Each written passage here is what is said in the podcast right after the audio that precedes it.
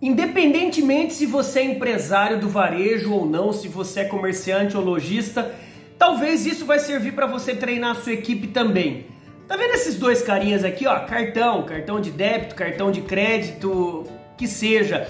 Isso aqui é a carta de entrada para você dar um bom atendimento para o seu cliente. É incrível a quantidade de lojas no Brasil e fora do Brasil que os atendentes, os vendedores não usam isso para encantar o cliente. Como assim, André? Está falando que eu vou roubar o cartão do cliente para atender? Não, não é nada disso. Aqui está o nome, o nome do cliente. Atenda o cliente primeiro chamando ele pelo nome. Nada encanta mais um cliente do que ser surpreendido por uma pessoa desconhecida chamando pelo nome. Cara, e tá aqui. Você tá treinando a sua equipe para encantar o seu cliente com um simples gesto. Isso se chama treinamento. Isso se chama capacitação. Não adianta nada você investir milhões e milhões de reais para ter a loja mais bonita do seu bairro, da sua cidade, do seu estado, do seu país, se você não capacita a sua equipe para encantar o seu cliente. Lembre-se, hein? Não existe cliente fiel.